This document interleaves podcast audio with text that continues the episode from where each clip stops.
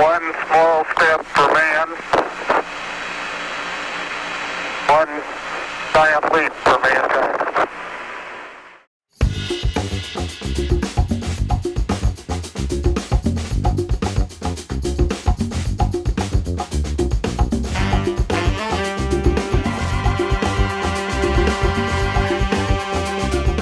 Bem-vindo à nossa jornada.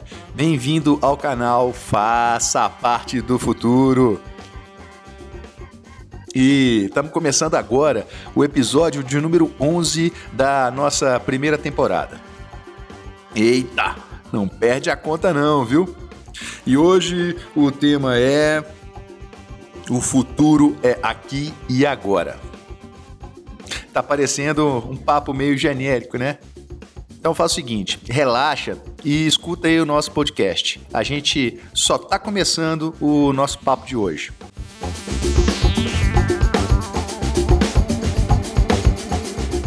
Nós vivemos um tempo muito diferente, onde a gente não pode mais ter a vergonha de procurar novas formas de aprender, de evoluir e de apostar em novos mercados.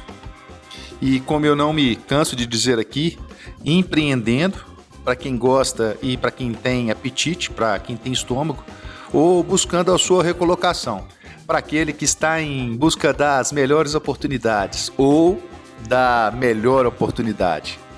E um mercado para ficar de olho é o da exploração espacial. No início dessa história, a exploração era movida pela disputa e pela concorrência de duas nações, Estados Unidos e União Soviética. O primeiro satélite lançado foi pela União Soviética, o Sputnik, cujo o nome serviu agora de inspiração para batizar a vacina russa contra o coronavírus. E na época, esse danado do Sputnik fez aflorar uma grande rivalidade contra os americanos, que tiveram que correr atrás, colocando o governo dos Estados Unidos igual louco para fazer o seu primeiro lançamento. Um esforço que foi sobrenatural e que acabou resultando na criação da NASA. Viva! Uma das mais importantes agências de exploração espacial do mundo e que, é claro, eu sou fã. O desespero foi tão grande dos americanos que o presidente John Kennedy foi levado a fazer um discurso prometendo que colocaria um homem na Lua até o fim da década.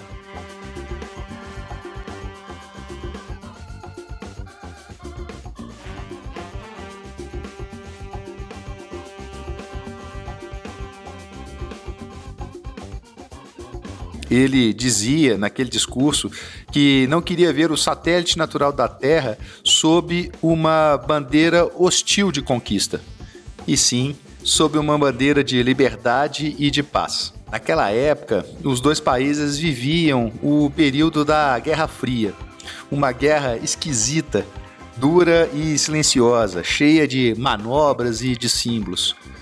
E os Estados Unidos estavam perdendo já em vários frontes o Muro de Berlim, erguido pouco antes, acabou dividindo a Alemanha em duas, o lado comunista e o lado capitalista. E naquela mesma época, Cuba estava se aproximando dos soviéticos e começava também, naquele mesmo período, uma escalada de guerra no Vietnã. Até aquele momento, as coisas não estavam indo bem para os Estados Unidos e o lançamento do Sputnik acabou sendo visto como uma grande bomba pelos americanos. E como Kennedy não podia deixar barato, ele acabou fazendo o tal pomposo discurso, direcionando o foco da nação para aquele objetivo. Mas não foi fácil. Custos e acidentes colocaram em risco todo o projeto levando à morte, inclusive, de três pilotos da Apollo 1 durante os testes para o seu lançamento. Mas em 16 de julho de 69, a Apollo 11 subiu aos céus, ou melhor, ao espaço. E assim, Neil Armstrong pisou na Lua, num dos momentos mais alardeados pelo mundo. Tem um filme muito massa chamado O Primeiro Homem, que retrata de uma maneira bem interessante essa história. Para quem gosta, vale muito a pena assistir. Tô aqui fazendo esse remember todo rapidinho para te mostrar para onde a gente está caminhando agora.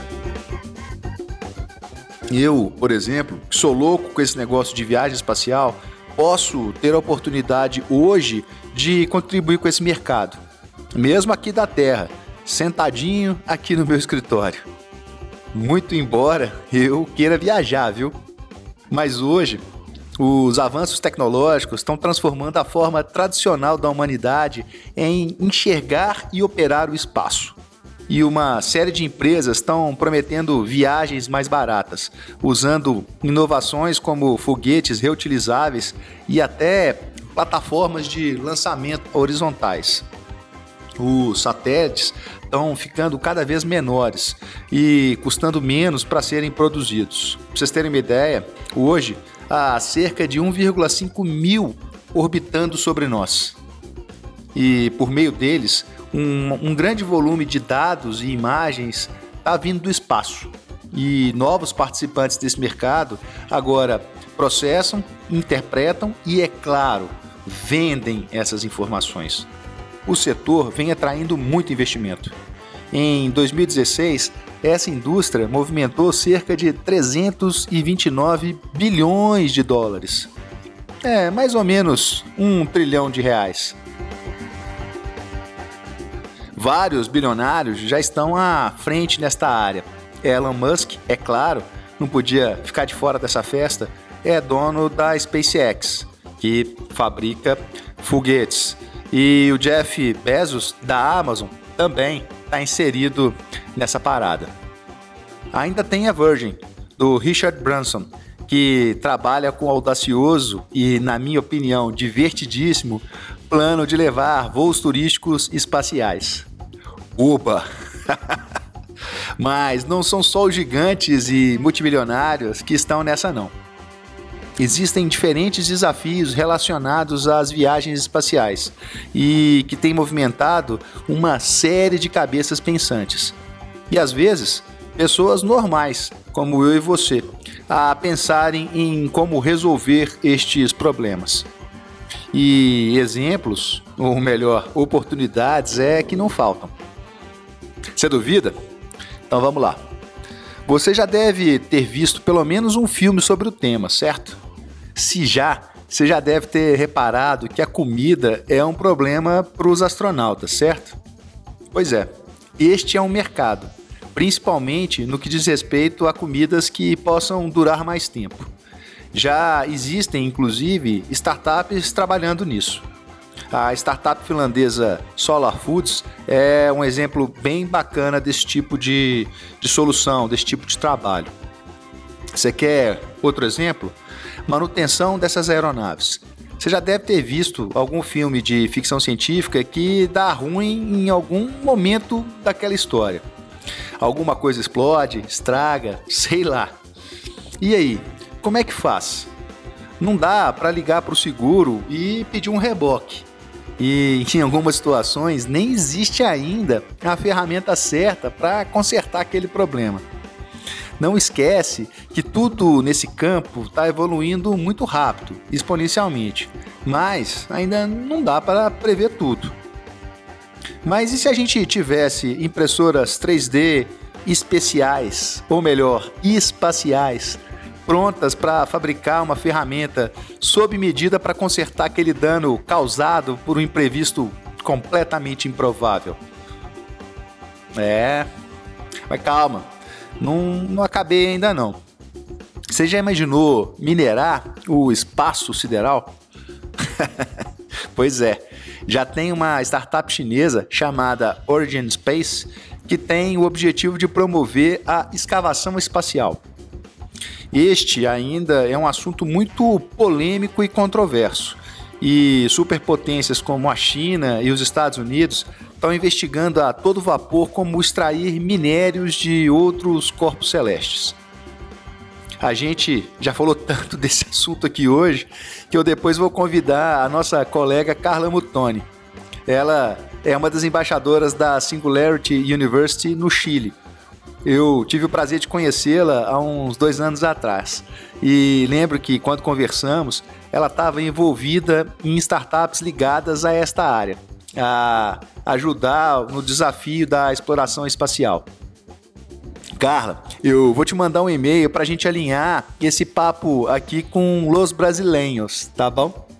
Depois de tudo isso, eu espero que tenha ficado mais claro para você por que o futuro é aqui e agora. Já existe muita coisa acontecendo em nosso mundo, em nossa órbita, e que muitas vezes nós ainda não nos atentamos, ou até mesmo não relutamos em aceitar. Uma dica que eu te dou: para com isso e encara de frente o seu novo mundo.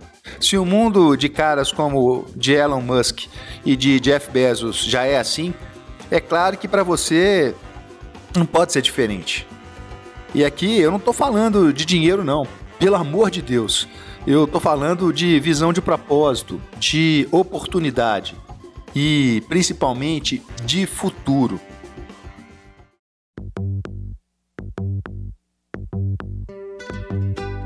E para fechar o nosso podcast, uma música para lá de bacana, cheia de simbologia e que tem tudo a ver com esse momento de fé e esperança do Natal.